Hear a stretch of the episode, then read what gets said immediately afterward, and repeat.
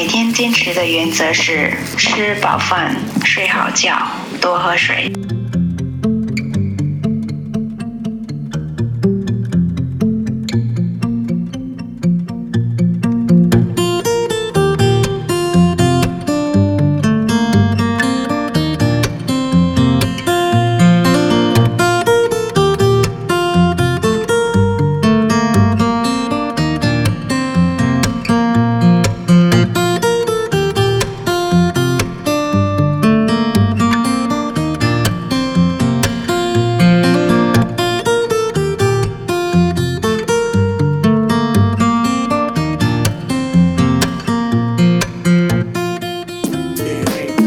Hello everyone, this is Otto.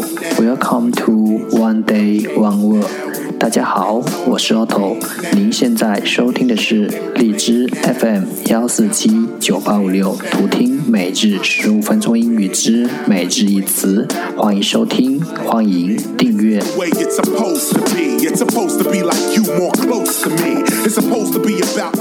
微信公众号 Otto Everyday O T T O E V E R Y D A Y，请添加，让学习英语融入生活，在途中遇见未知。时的自己。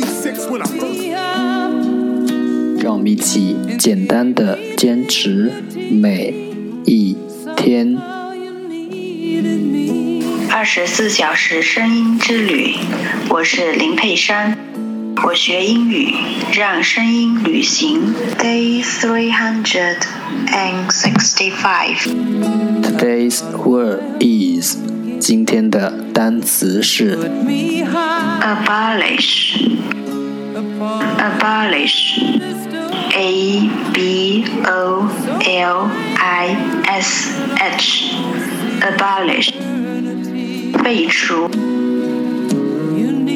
Let's take a look at its example。让我们看看它的例子。 People die, but books never die. No man and no force can abolish memory. 人会死亡，书却不朽。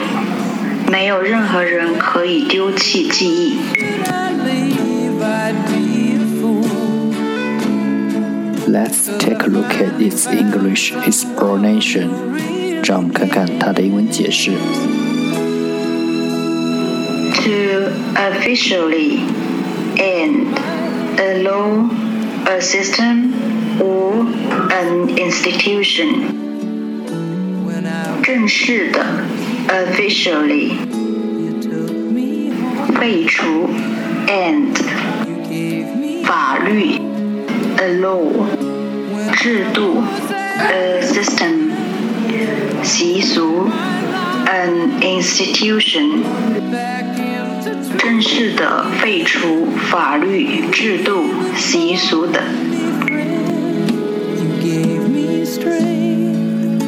Let's take a look at its example again。让我们再看看它的例子。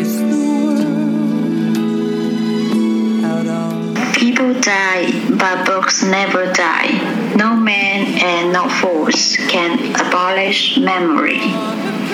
人为死亡，书却不朽，没有任何人可以丢弃记忆。abolish abolish 被除。